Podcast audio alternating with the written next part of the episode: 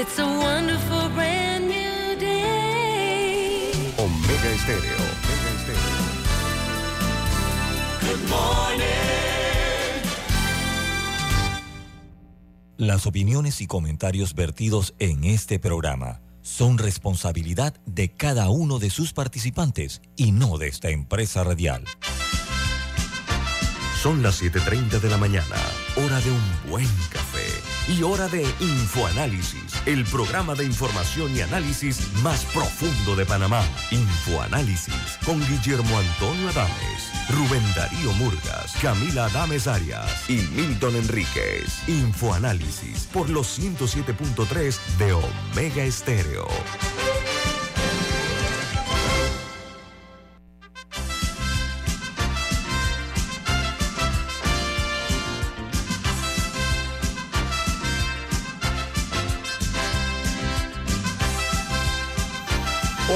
Bienvenidos.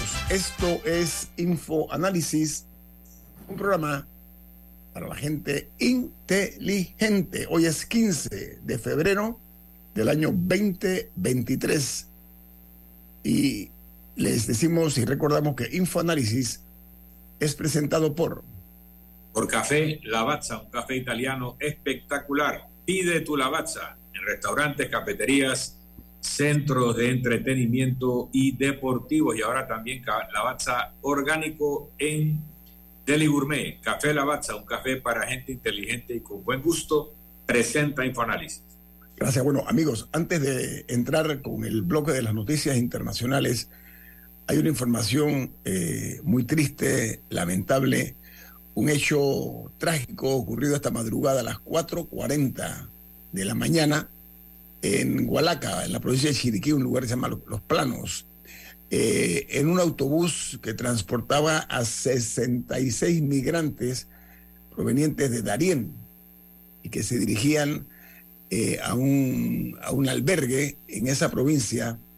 El bus eh, cayó por un precipicio y han muerto hasta ahora, se reportan por parte de las autoridades, 33 muertos y 23 heridos, la mayor parte de ellos grave, eh, en un accidente que realmente eh, ha conmovido mucho a la, a la ciudadanía.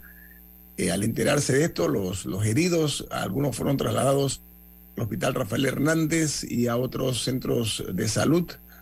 El, el, el asunto es que el conductor del autobús que los trasladaba eh, hacia, repito, el albergue que está en el área de Hualaca, el conductor inexperto en horas de la madrugada se pasó la entrada. Cuando hizo el giro para retornar, colisionó con un eh, autobús coaster y cayó al precipicio. en este caso, eh, repito, no se sabe todavía la nacionalidad ni de los hoy difuntos y de los heridos tampoco. Migración no ha todavía podido facilitar esa información. Sí, porque me imagino, me imagino que actualmente la, la, prioridad han sido las labores de rescate. Sí. Lo, lo triste de todo, cuando se pierden vidas, cuando personas quedan eh, lesionadas eh, en este tipo de accidentes, es que estas, eh, estas personas lograron superar el cruce de la selva del Darién, para venir a morir en Hualaca. Una jugada de destino, perdón, terrible, ¿no? No, y, y, me imagino que sí habrá investigaciones sobre las circunstancias alrededor del accidente, pero, pero en particular actualmente eh, lo priori la prioridad sería las, la, las vidas que se perdieron y aquellos que aún están luchando por, por sobrevivir, porque hay, hay, hay muchos heridos también eh, que están en estado grave aún el bus quedó aplastado. Una, un, hay unas fotos que he visto realmente que son terribles, ¿no? Así que pues eh, esperemos que eh, los que están ahora mismo que han sobrevivido, ojalá que salen de sus vidas, ¿no? Porque parece que fue muy grave el accidente de Camila y Milton. Sí. No, y también que puedan contar con, de, desconozco la, la disponibilidad de atención médica en el área, pero espero que puedan tener acceso a lo que necesiten en los próximos días. Así es. Bueno, los mantendremos informados acerca de esta infausta noticia que hoy eh, nos, nos, nos eh, eh, amarga la mañana, lamentablemente. Vamos a las notas que son primera plana en los diarios más importantes del mundo. El Washington Post titula, abro comillas, absolutamente no tenemos idea de cuál fue el motivo del tiroteo en la Universidad de Michigan, MSU, dice la policía. Las autoridades dijeron que el pistolero que mató a tres estudiantes e hirió gravemente a otros cinco en esta Universidad Estatal de Michigan no tenía conexión aparente con la universidad. El Wall Street Journal, su principal noticia dice la salida de la Reserva Federal de Brainerd dejará una huella inmediata en la política. Dice que el Banco Central de los Estados Unidos perderá un funcionario influyente que ha presionado por un enfoque marginalmente menos agresivo para aumentar las tasas de interés y el presidente eh, de la Fed, eh, Jerome Powell. El New York Times, su principal noticia dice, estudiantes del estado de Michigan crecieron con tiroteos escolares. Dice que cuando mataron a tres personas se hirieron otras cinco en el campus el lunes. Estos estudiantes recordaron que cuando eran niños, eh, 26 eh, estudiantes fueron asesinados en Sandy Hook. Eran adolescentes cuando murieron cuatro más en eh, Oxford High. Ahora en la universidad se enfrentan a la violencia armada otra vez, otra vez. El diario, uh, principal diario de Brasil dice que Jair Bolsonaro asegura que en marzo regresará a Brasil para liderar la oposición y afirmar que defenderá una agenda liberal en economía y además eh, combatirá el derecho al aborto en Brasil. Mientras en Rusia, este país despliega armas nucleares en su flota del norte por primera vez en tres décadas. El Servicio de Inteligencia noruego advierte de que el riesgo de una eh, guerra nuclear, una escalada nuclear, ha aumentado sensiblemente. En Colombia, el presidente Gustavo Petro agita de nuevo las calles para defender sus reformas, reformas de salud. Dice que el presidente declaró, el cambio no es posible sin el pueblo y que lo primero es la gente al defender la reforma a la salud que está llevando a cabo. Los Estados Unidos, hay otra noticia que dice que el rastreo al globo espía chino desde su lanzamiento en la isla de Hainan a lo largo de un camino causal, eh, inusual. Dice que el camino errante del objetivo, este objeto grande a través de Alaska y los Estados Unidos continentales, puede haber sido eh, causado por eh, condiciones climáticas inusuales que le devolvieron y lo desviaron de su rumbo original. Mientras en Argentina, el gobierno del presidente Fernández comienza 2023 al borde del 100% de inflación internacional, perdón, interanual, corrijo, 100% de inflación interanual, tras el aumento en la regulación de precios máximos de los alimentos, mientras el índice de precios al consumidor sube al 6% en el mes de enero, llega al 98,8% en un año en Argentina. Mientras en República Dominicana, de 21.173 personas con cáncer, hay 1.127 que corresponden a una población que va desde cero días de nacido hasta los 14 años de edad. Dice que el cáncer infantil eh, preocupa muchísimo a la- las autoridades de salud por estos números que son alarmantes. Hay otra noticia que está en primera plana de varios medios que dice que México, Brasil, Argentina y Colombia están entre los países que más pornografía consumieron en el año 2022 según datos de Pornhub sobre los que generan tráfico en esa plataforma. Mientras en Perú, el fiscal general de la Nación abre una investigación al primer ministro eh, por, eh, dice que la contratación de su excuñada y otro al ministro de Trabajo por colusión agravada en Perú. Eso es la noticia eh, que está en primera plana hoy de los diarios peruanos. Otra noticia que eh, se da en los Estados Unidos y es que dice que la interrupción del sistema de alerta de pilotos de los Estados Unidos el 11 de enero detuvo todas las salidas de vuelos y sacudió de esta manera la industria de la aviación por un hardware antiguo ah, estaba defectuoso. Imagínense ustedes, detuvo todos los vuelos. Mientras en Guatemala, la ex vicepresidenta Roxana Valdetti deberá permanecer en prisión luego de que una jueza le negara las medidas de sustitutivas en el caso que se le realiza a ella sobre cooptación del Estado y su extradición eh, a los Estados Unidos eh, por los delitos relacionados con el narcotráfico está en marcha. Mientras en Paraguay la cardiopatía congénita es la malformación más frecuente en los bebés en Paraguay. Las autoridades de salud advierten que existe una sobredemanda en el sistema eh, de salud que supera la capacidad de respuesta para los afectados en Paraguay. Mientras en la Unión Europea se conoció que han agregado a Costa Rica en la lista de paraísos fiscales. Es el segundo en Centroamérica. El primero, adivinen quién es, es Panamá. Ahora, dice que también eh, incluye en esta lista de paraísos fiscales a las Islas Vírgenes Británicas, a las Islas Marshall y a Rusia. Esta lista eh, que tiene que ver con los países o las jurisdicciones que no cooperan en materia fiscal con los países de la Unión Europea.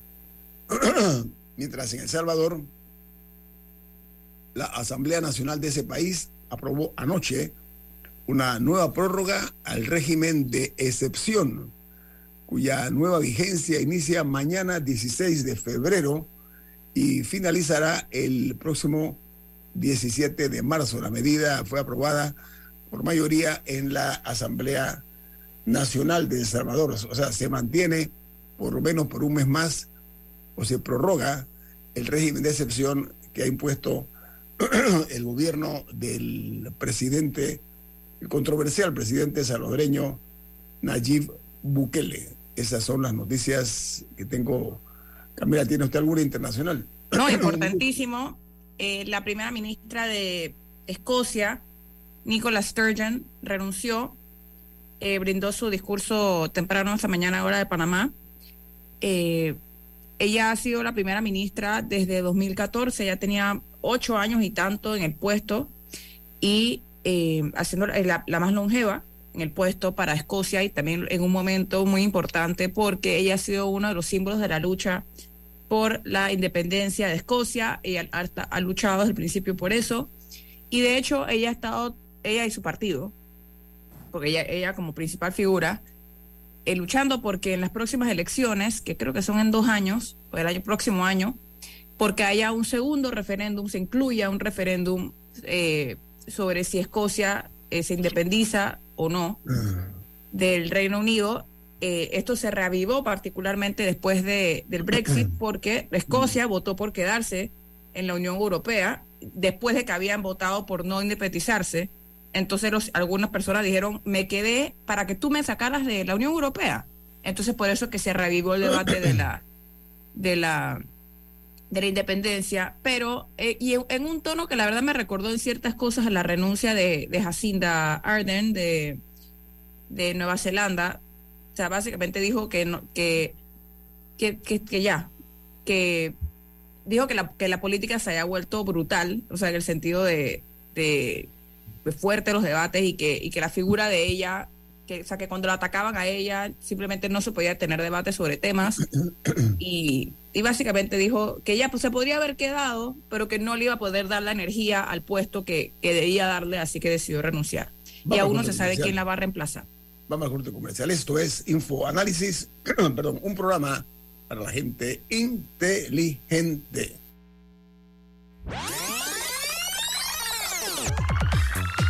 Omega Stereo tiene una nueva app. Descárgala en Play Store y App Store totalmente gratis. Escucha Omega Stereo las 24 horas donde estés con nuestra nueva app.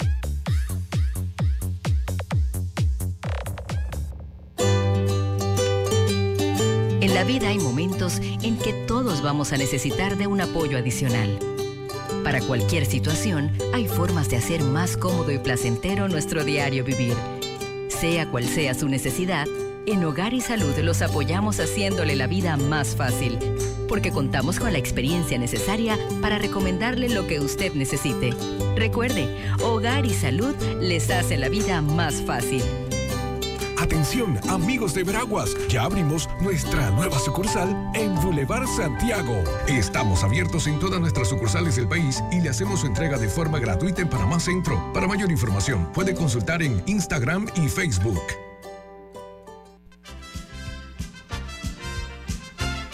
La gente inteligente escucha InfoAnálisis. Los anunciantes inteligentes se anuncian en InfoAnálisis. Usted es inteligente. Llame al 269-2488 y todos lo sabrán. InfoAnálisis, de lunes a viernes de 7 y 30, 8 y 30 de la mañana, en donde se anuncian los que saben. Llena de elegancia tu hogar con muebles y accesorios de Tempo Design, diseño y estilo en muebles modernos, minimalistas y de alta calidad. Visítanos en Obarrio, diagonal al santuario o cotiza al 6240-7332. Tempo Design, 13 años diseñando momentos. Ya viene InfoAnálisis, el programa para gente inteligente como usted.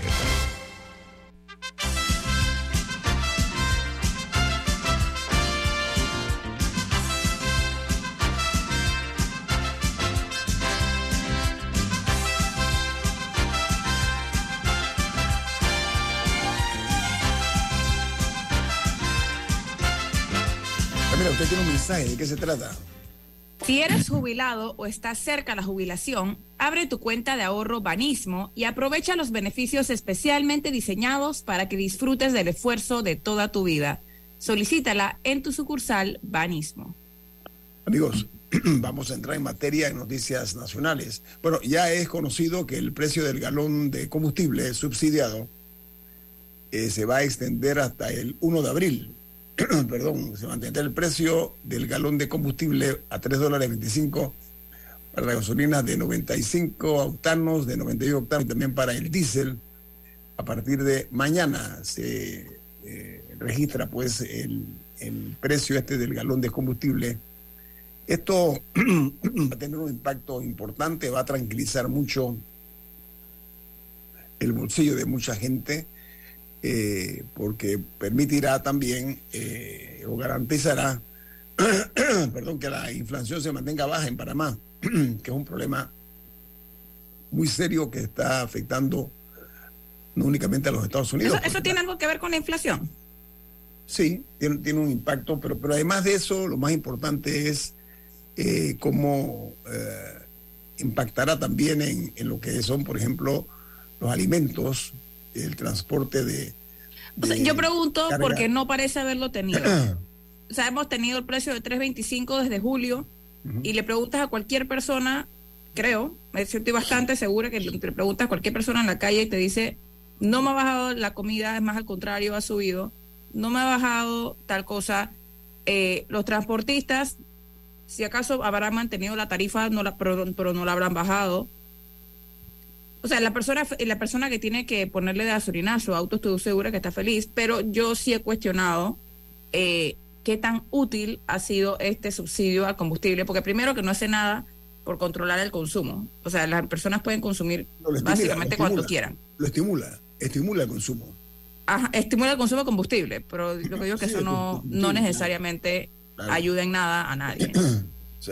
Eh, pero también que si hacia el final tomamos la cifra de cuánto nos costó el subsidio al combustible, que creo que definitivamente ya va más de 100 millones de dólares. Si agarramos al final cuánto nos costó mantener el precio de 3.25 en todo este tiempo y nos preguntamos qué habríamos podido hacer con ese dinero, habrán, habrán quienes dirán, no, porque eso lo habríamos robado de todas maneras. Y bueno, y si eso lo hace sentir bien, excelente. Pero pero si, digamos que al final termina costando 150, lo que pasa es que no conozco el monto actual, pero si termina costando 150 millones de dólares. ¿Cuántas cosas se hacen con 150 millones de dólares? Y al final se va a acabar y vamos a estar igual, o sea, no, no es inversión, no es algo que nos va a dar un retorno eh, o, que o que va a perdurar en el tiempo, simplemente se va a acabar un día y bueno, ni modo, la gasolina cuando la gente vaya a tanquear va a costar 5, 6 dólares más, que es lo que básicamente está si uno le pone como 30 dólares, ahorita la diferencia son como 5 o 6 dólares. Pero el costo que eso va a tener, yo, yo lo sigo cuestionando. Y, y estoy segura que la gente está muy feliz cuando la gasolina sale más barata. Y estoy segura que eso está ayudando a mucha gente en su día a día. Pero, pero al final del día, no, primero que todo, no, no todo el mundo tiene un automóvil. O sea que no todo, todo el mundo paga por esta medida, más no todo el mundo recibe el beneficio. Eh, pero sí, tengo, yo tengo muchas, muchos sentimientos encontrados sobre el tema del subsidio. Eso sí, yo nunca esperaba que lo iban a quitar a pocos días del carnaval. Yo no, yo jamás, jamás, jamás se cruzó por la verdad yo tenía, me habrían sorprendido si se hubieran atrevido a quitarle el subsidio un, un par de días antes del carnaval. Pero sabes que además de eso, estamos en un año preelectoral. Si aquí prevalece el criterio del cálculo político, ¿sí? Puedo prever que eso se va a manejar con pinzas. Esta postergación. el de la electricidad, que era más dinero y beneficiaba a más personas, el de la electricidad lo quitaron sin que nadie se diera cuenta, simplemente no lo renovaron en diciembre y las personas se enteraron cuando recibieron su cuenta de luz en enero. Con eso lo hicieron. Con eso lo hicieron, pero con la gasolina, como la gente sí está pendiente de la gasolina, la gente se le había olvidado que había ese, ese ese subsidio a la electricidad. No se daban cuenta que por eso que la factura les venía más baja. Mucha gente no estaba ni siquiera pendiente de que existía ese, ese subsidio y fue una sorpresa y bueno, y lo aceptaron. Pero el de la gasolina, como todo el mundo está pendiente y ahí tiene fechas de, de, culminación y que entonces existe una presión social porque si lo renuevan o no. Entonces, eso contribuye a que lo sigan renovando, pero ese no se puede quedar por siempre. Mira, eh, aquí el, el tema, hablando de la electricidad, subió a todos, no subió el... el, no, no es que la electricidad subió, es, que, es que quitaron el subsidio. Sí, pero además no subió, además, lo que la, información que me han dicho. No, bueno, depende. A la, de dos empresas, de hecho, bajó. Es nada más una que, no me atrevo a decir cuál es porque no recuerdo, que subió 3%. Por eso, subió. Pero en las otras dos sí bajó hubo un aumento en una de ellas, es lo que estoy diciendo. En una. Ajá. Y, y, de todas maneras, pues eh, impacta el bolsillo de la gente eh, al darse ese paso en cuanto al subsidio. Pero esto... Eh, sí, lo que pasa es que ese es otro subsidio que no se podía quedar por siempre. Ese, ese tampoco, o sea, es esos en particular que le llegan a todo el mundo, aunque no importa dónde vivan, si tienen un Fiat o tienen un Maserati, si viven en Costa del Este o si viven en San Miguelito, esos no se pueden quedar por siempre, a no ser que los comiencen a diferenciar. O sea, si fuera un tema de que, bueno, si usted gana hasta tanto, o, o que solamente le van a subsidiar los primeros 20 galones, yo no sé. Pero así como estaban, no se podían quedar por siempre. Porque, bueno, la electricidad estaba amarrada al consumo, pero igual, no había ni un tipo de distinción de quién lo necesita y quién no lo necesita. Y yo estoy segura y, y, lo digo tratando de no ser insensible con muchísimos hogares panameños que estoy segura que con ese dinero hicieron otras cosas, compraron útiles escolares o, o el dinero que no se gastaron en electricidad. Pero el Estado no puede indefinidamente subsidiar abiertamente la electricidad de como lo estaba haciendo y tampoco puede hacerlo con, con la gasolina. Tienen que ser medidas más dirigidas o, o promover eh, medidas para bajar el consumo. O sea, no sé, algún beneficio fiscal de, comprar bombillos LED, no sé. Pero como estaba, no se podía quedar. Es, mi punto. Sí.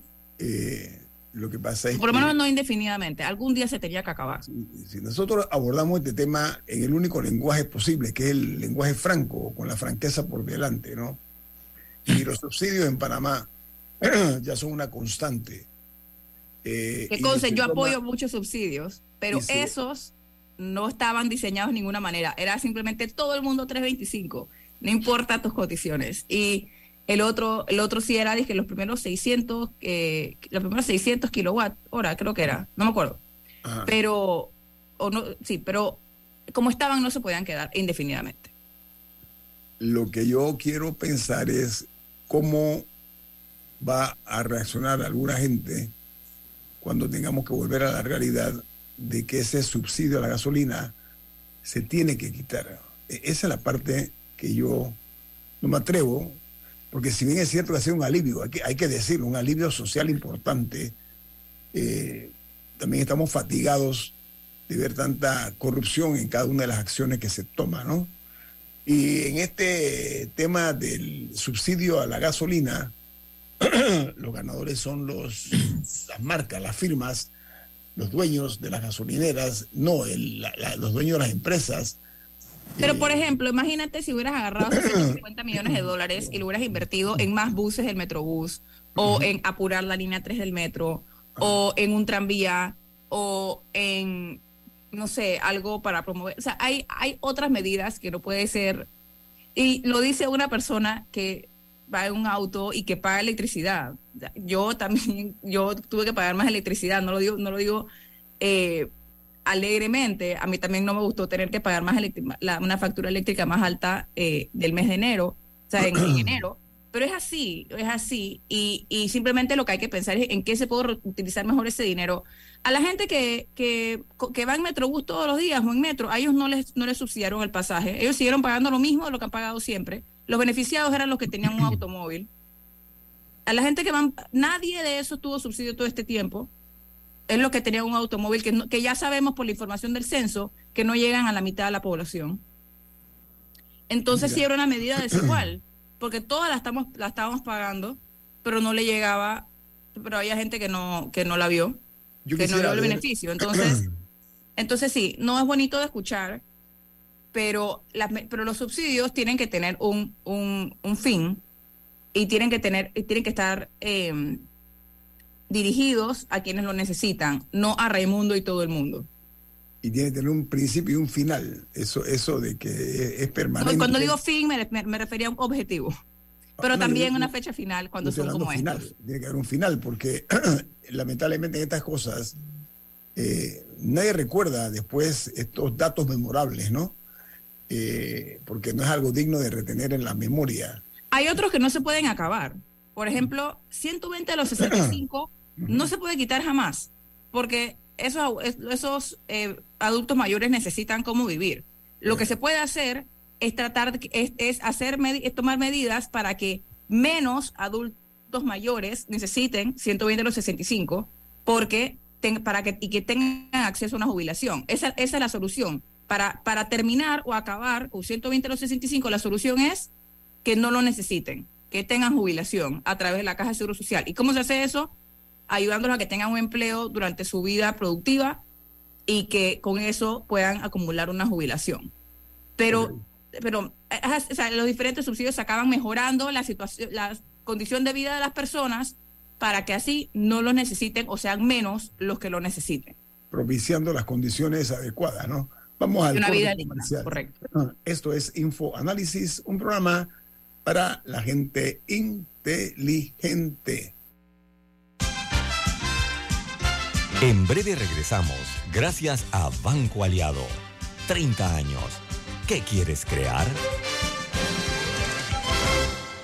Llena de elegancia tu hogar con muebles y accesorios de Tempo Design, diseño y estilo en muebles modernos, minimalistas y de alta calidad. Visítanos en Obarrio, diagonal al santuario o cotiza al 6240-7332. Tempo Design, 13 años diseñando momentos.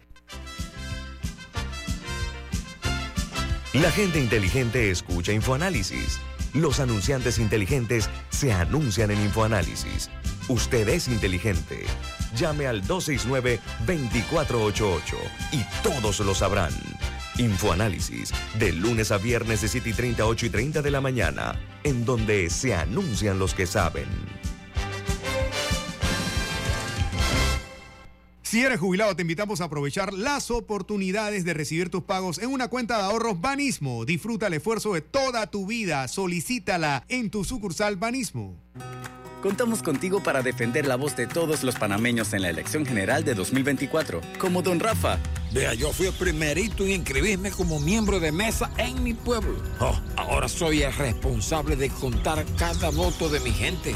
Inscríbete tú también en tribunalcontigo.com o en cualquiera de nuestras oficinas en todo el país. Eso de ser productor y miembro de mesa es un compromiso berraco, ¿yo? Hmm. Tribunal Electoral. La patria la hacemos contigo. Ya estamos de vuelta, gracias a Banco Aliado. 30 años. ¿Qué quieres crear?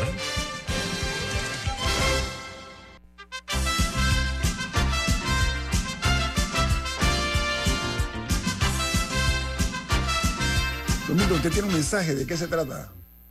Así es. Banco Aliado cumple 30 años en el mercado y te invita a generar hasta un 3% de interés con su cuenta Más Plus. Banco Aliado, 30 años. ¿Qué quieres crear? Adelante, Milton, ¿ibas a opinar algo sobre el tema de los subsidios? Como concepto general, la diferencia entre un pueblo y una nación que una nación es un pueblo que tiene un propósito o un destino común. Significa que nosotros decidimos ser responsables de nuestros hermanos y también responsables de las generaciones futuras. Lo que nosotros decidimos tiene un sentido de bien común.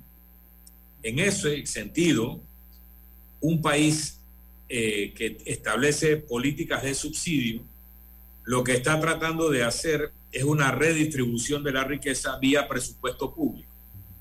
En este sentido, normalmente es una redistribución de impuestos que se le cargan a las actividades de mayor éxito económico o a las personas de mayores ingresos o a las personas que tienen ingresos formales, se les graba con un impuesto que luego se redistribuye hacia los que menos tienen a través de programas sociales. Ahora hay países como los países petroleros, que no solo estoy pensando en el Medio Oriente, estoy pensando también en Noruega o en los habitantes del estado de Alaska, en donde una parte de esa riqueza que se produce por, por ejemplo, la extracción y comercialización del petróleo, se distribuye entre todos los ciudadanos. Hay algunos de estos países, sobre todo Medio Oriente, donde no se pagan impuestos del todo, porque el excedente es tal que simplemente se distribuyen las ganancias y claro, los gobernantes se quedan con la mayor parte por el modelo político que tienen. Pero en Alaska cada ciudadano recibe un cheque anual, creo que son dos mil, cuatro mil dólares al año por las ganancias del petróleo. En este mismo sentido, hay una corriente que se está debatiendo hace unos años que se llama el Universal Income, el ingreso universal, que en lugar de plantear una serie de subsidios enfocados y como señala Camila, simplemente toda persona que es ciudadana de un país o residente de un país, se le da un cheque todos los meses de una suma básica, mil, dos mil, tres mil dólares, de acuerdo a la riqueza del país, y ahí está incluido cualquier subsidio, pero al mismo tiempo se le garantiza con ese monto que se cubran una serie de necesidades básicas de vivienda, de salud, de alimentación, de educación, etcétera, porque la persona hace frente a esos gastos. Y el que le sobra lo ahorra y el que no le sobra, pues busca un trabajo adicional para complementar. nosotros lo que tenemos que discutir como país es cuál es nuestra política de redistribución. ¿Cómo hacemos para nivelar la base?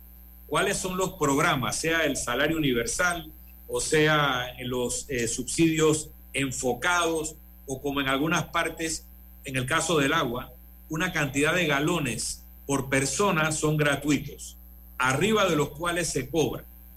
Y aquellos que alcanzan esa, ese consumo mensual, o se les cierra el suministro o se baja la presión a un nivel que realmente hay que pasar un buen tiempo llenando la taza o el vaso o el, cualquier recipiente. Entonces, Tú tienes múltiples formas. Por ejemplo, a nivel de impuestos también se establece que debajo de una suma no se paga impuestos sobre la renta, Panamá es un caso, y solo se paga por el diferencial arriba de esa suma entendiendo que la suma no grabada es una- un valor necesario para sostener una vida eh, eh, adecuada. Básico, Entonces, sí.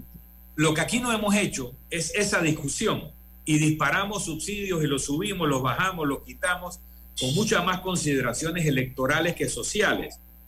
Y en ese sentido hay subsidios que van a ser eternos porque son una necesidad, el caso de 125 a los 65, pero hay que ver si son suficientes, hay que ver si son adecuados y de dónde salen, como lo que le preocupa a Camila y creo que Añito también en la forma que lo expresó, es que son eh, de buen corazón, son buenas ideas, algunos lo harán por politiquería, pero eh, lo importante es que se pueda sostener en el tiempo, que no lleguemos al caso de países que un día le dicen a sus asegurados, la próxima quincena no hay pensión, no hay cheque porque se acabó la plata en el banco. Entonces, no podemos llegar a esos niveles por un error de planificación o por demagogia. Al mismo tiempo, hay que preguntarse si hay dinero para algunas cosas que no son tan importantes como la homogenización socioeconómica y que se están gastando esos dineros de forma eh, de desperdicio o corrupta, porque el desperdicio también es una forma de pérdida social. Pero la corrupción duele más porque hay mala fe y hay, hay una irrespeto al bien público y a la sociedad. Entonces, nuevamente, como el caso de la minería, antes de discutir las condiciones de un contrato, tenemos que discutir si queremos ser un país de minería metálica o no. Y si queremos ser un país de minería metálica, identificar cuántas minas podemos tolerar sin que nos haga daño al, al país, daño físico y de salud y de, y de otras cosas. Una vez definido qué queremos ser y cuándo, en qué proporción queremos ser, podemos hablar entonces de formas de entregar o no concesiones mineras. Lo mismo con el tema de la política económica para el tema de redistribución de la riqueza. Debiéramos hacerlo de forma planificada, debiéramos hacerlo previendo en el tiempo los efectos positivos y lo que llaman drawbacks o efectos colaterales no deseados que producen ciertas políticas y que pueden afectar el desempeño del país. Pero aquí, pues parece que esas discusiones son superfluas, tal vez por eso, no solo en Panamá, por eso habría renunciado la primera ministra de Escocia y en otro momento de la Nueva Zelanda, porque en lugar de estar discutiendo cómo diseñamos una política social, cuál es el modelo económico en el que queremos vivir, cuál es el modelo de explotación de recursos naturales que queremos tener, aquí estamos bailando en TikTok y discutiendo banalidades que realmente no ayudan a definir un futuro próspero para todos los Bueno, es que para eso se supone que tenemos políticos. O sea, estas, quienes deberían estar dirigiendo estas conversaciones en parte son los diferentes partidos políticos que tomen partido, valga la redundancia, o sea, que digan, que tengan posiciones. Y eso facilitaría un poco la discusión social. El problema es que ellos están, están ocupados en otras cosas. A ver, eh, nosotros, los que trabajamos honradamente día a día, no vemos el beneficio eh, que se obtiene por parte de gobernantes con visión. Y, me explico. Eh, durante décadas, los últimos gobiernos hemos visto que los gobernantes carecen de una visión estratégica. Cuando son candidatos, apelan a ademanes teatrales, a una generosidad eh, excesiva en cuanto a la solución de los problemas de la gente, a prometer eh, proyectos que son inalcanzables. Entonces, eh, el problema radica aquí en la rapacidad eh, política que no tiene fronteras hasta ahora. Los escándalos de corrupción en Panamá están diezmando a la justicia que palidece ante el tamaño y la dimensión de los corruptos. Entonces, mientras los hilos del poder político y económico no se comiencen a alar, no se tire de ellos en serio, las redes de complicidades tejidas se mantendrán y consolidarán. Hay una descomposición pública en este país. Hay que decirlo, hay que aceptarlo. Es penoso, pero es así. Entonces seguimos sin tocar a fondo, lamentablemente.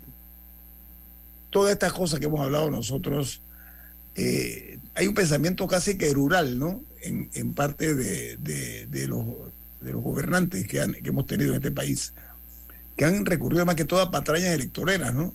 El asunto es ver cómo llegan al poder. Después que están arriba, a ver cómo van a resolver los problemas. Entonces, eh, ese pensamiento dual que observamos eh, encarna lo que se llama un rancio oficialismo, ¿no?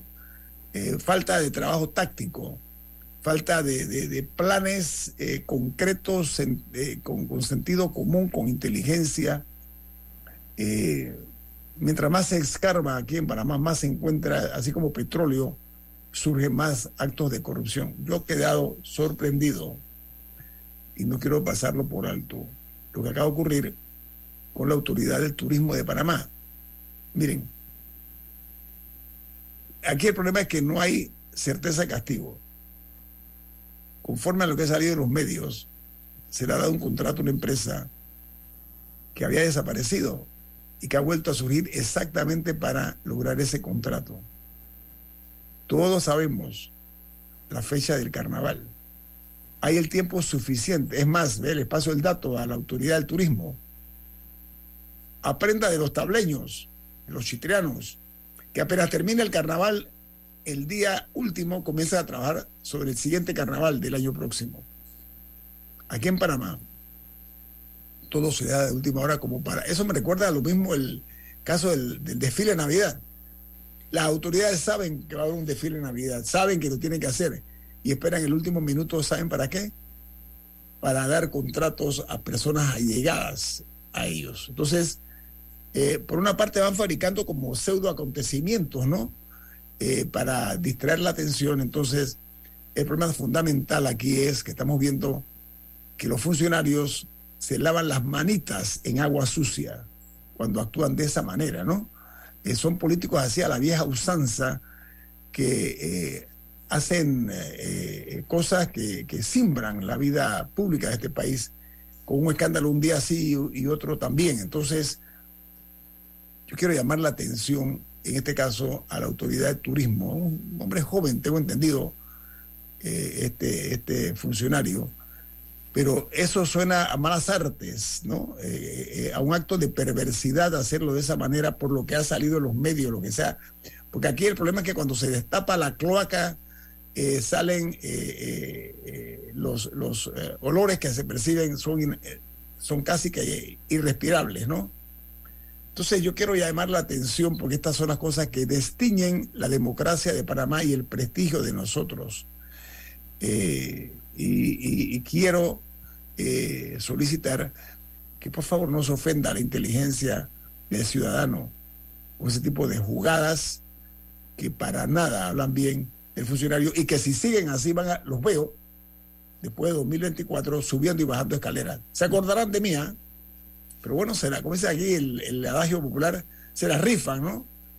Viven el momento sin ver un poquito más allá de la punta de sus narices. Perdón, entonces, eh, el, el, hecho este que ha ocurrido, que parece una cosa pequeña con las dimensiones de la corrupción en Panamá, y ya alcanza pues eh, en la autoridad de turismo, ¿no? Así que vamos a esperar que se repiense eso, porque ya estamos a destiempo, porque la decisión se tomó que es casi que a última hora, ¿no? Eh, porque la corrupción es un baile entre dos, así como el, como se dice popularmente, ¿no? Cuando se baila tango, ¿no? Eh, es un baile de dos.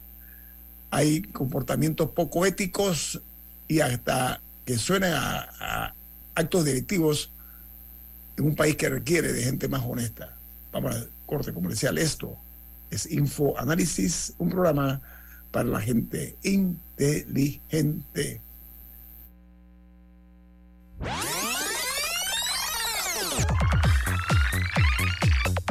Omega Stereo tiene una nueva app.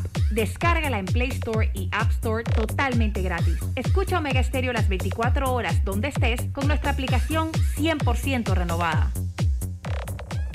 En la Casa del Software integramos el pasado y el futuro de su empresa. Somos expertos en hacer que distintos programas y bases de datos se puedan hablar entre sí, consolidando sus sistemas de información. En la Casa del Software integramos el pasado y el futuro hoy. Para más información puede contactarnos al 201-4000 o en nuestro web www.casadelsoftware.com.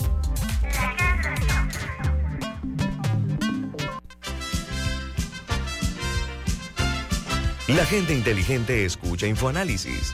Los anunciantes inteligentes se anuncian en InfoAnálisis. Usted es inteligente. Llame al 269-2488 y todos lo sabrán. Infoanálisis, de lunes a viernes de 7 y 30, 8 y 30 de la mañana, en donde se anuncian los que saben. Si eres jubilado o estás cerca a la jubilación, abre tu cuenta de ahorro Banismo y aprovecha los beneficios especialmente diseñados para que disfrutes del esfuerzo de toda tu vida. Solicítala en tu sucursal Banismo. Ya viene InfoAnálisis, el programa para gente inteligente como usted.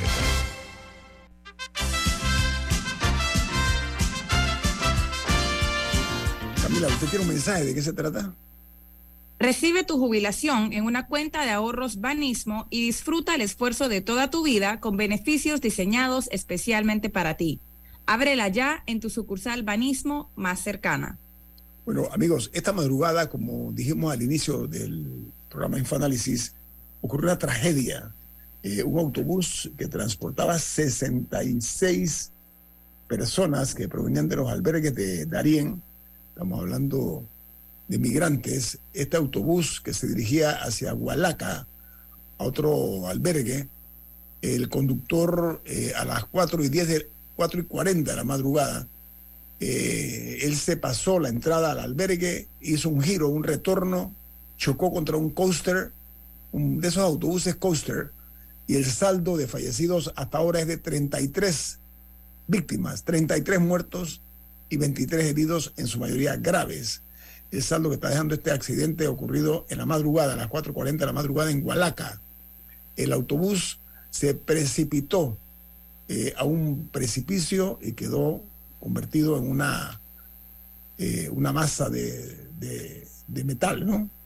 Entonces eso, eh, es, ese hecho vamos a, a, mantenerlos informados ustedes acerca de cuál es la situación hasta ahora. Sí, ese, ese es parte del protocolo que tiene Panamá eh, para los migrantes. Básicamente una vez que son procesados en, en Darién, hay, eh, se, se les montan estos buses y que ellos pagan, ellos pagan su pasaje.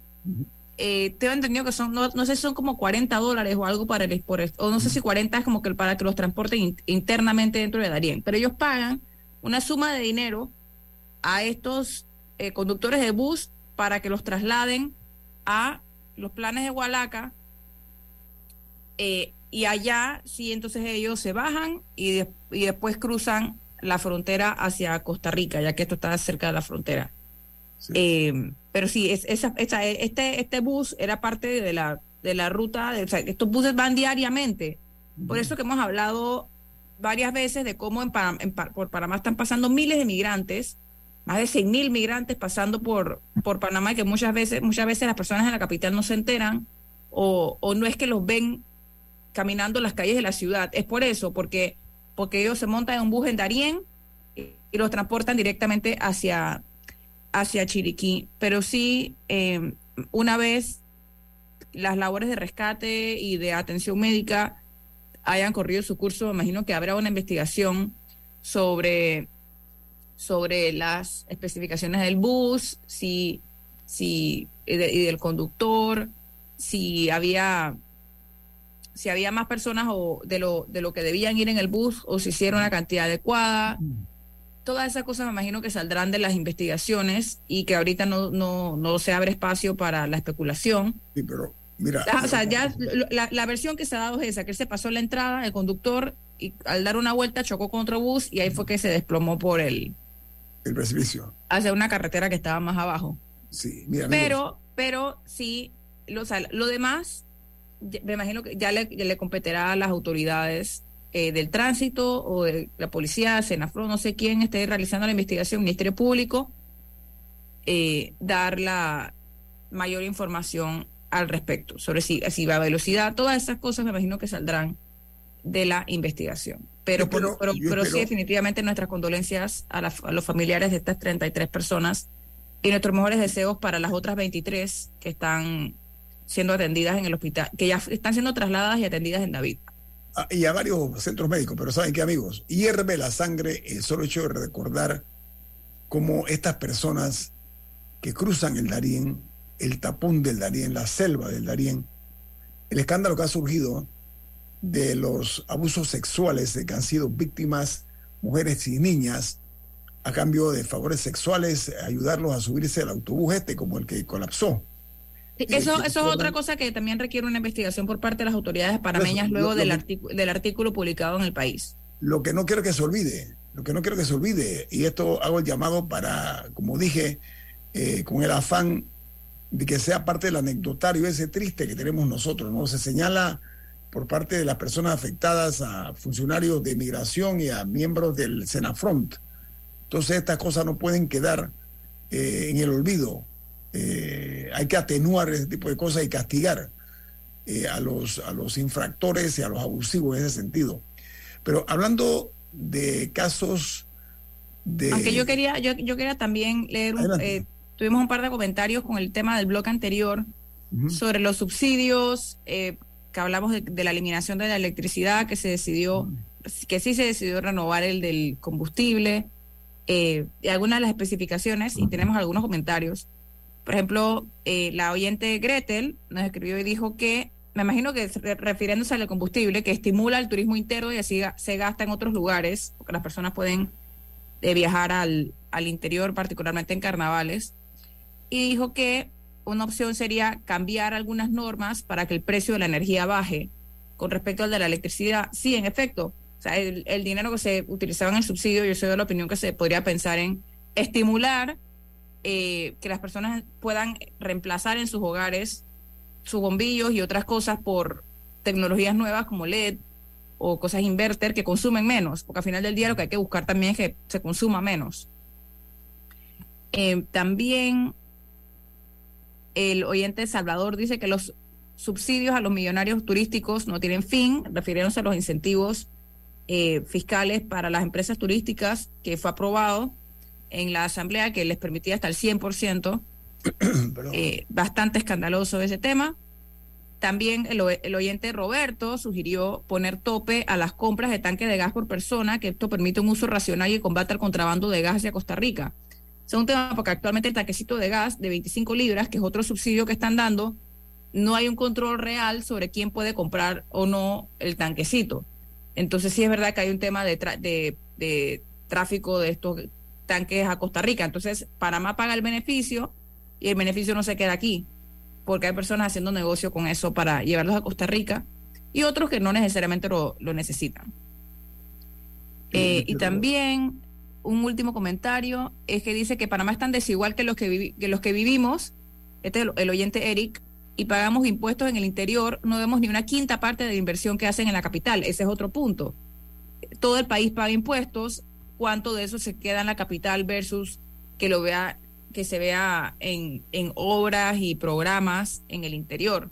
También tiene que haber algo de, de, justicia en eso. Así me pareció que había buenos comentarios ahí. Gracias a los oyentes de Facebook Live.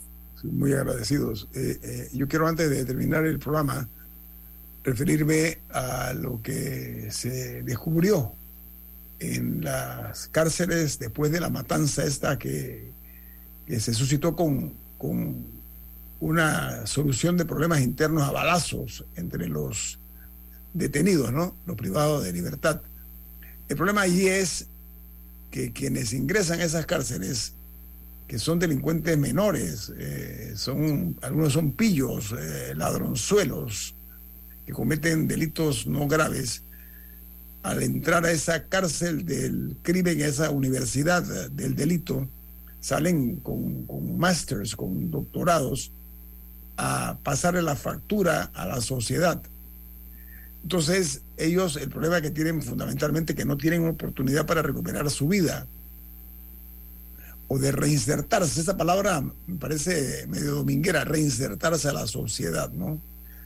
Entonces, eh, hay que comenzar a buscar una forma eh, mucho más eficiente. Yo les voy a dar una idea. La gente habla lo que quieran del, del Salvador, del presidente Bukele. Eh, como todo personaje tiene sus, sus simpatizantes y sus lo, los denuestos no hacen falta ¿no? Al, al, presidente salvadoreño. Pero aquí uno de los problemas fundamentales es que desde los, de las cárceles, con los celulares, los capos que están dentro dan órdenes a los que están fuera, para que sepamos muy claro eso. Entonces, lo que se hizo en El Salvador, aquí se está hablando que se va a invertir 25 millones en tecnología. Le paso un dato a quien corresponda. En El Salvador colocaron unos sistemas que no permiten ni entrada ni salida de llamadas telefónicas, porque la cantidad de celulares que se descubrieron dentro de la cárcel, y es un hecho sabido, Aquí los delincuentes de la cárcel le llaman las emisoras de radio para mandar dedicatorias a sus parejas, para mandar mensajes, pero sobre todo dan órdenes para que eh, eh, actúen contra los adversarios de, de las otras pandillas. Entonces la manera de cortar ese cordón umbilical es, si se va a invertir aquí, como se habla de 25 millones, que dispongan ese presupuesto un equipo que hay para bloquear señales de celular. Sería una de las grandes inversiones que se harían, inversiones para, reitero yo, lograr eh, que se ponga alto a la comunicación que hay de las cárceles hacia las pandillas que están fuera. Propongo eso, por una parte. Eh, por la otra, eh, los controles que hay para el ingreso a la cárcel de armamentos, incluso algunos son armas, como dije ayer, pesadas, ¿no? Armas de guerra. Eso no puede ser, hombre. Y que solamente se haya castigado eh, con este hecho que se suscitó a un par de, de funcionarios, no, no, creo que mande ninguna señal sólida. Tenemos que irnos, porque viene Álvaro Alvarado con su programa Sin Rodeos, aquí en la cadena nacional Omega Estéreo. Camila, ¿quién despide? Infoanálisis. Nos vamos, pero lo hacemos disfrutando una deliciosa taza de café Lavazza, un café para gente inteligente y con buen gusto que puedes pedir en restaurantes, cafeterías, sitios de deporte o de entretenimiento. Despide Infoanálisis, pide tu Lavazza, ahora también con variedades orgánicas que puedes encontrar en Deli Gourmet. Ha finalizado el Infoanálisis de hoy. Continúe con la mejor franja informativa matutina aquí en Omega Estéreo 107.3, Cadena Nacional.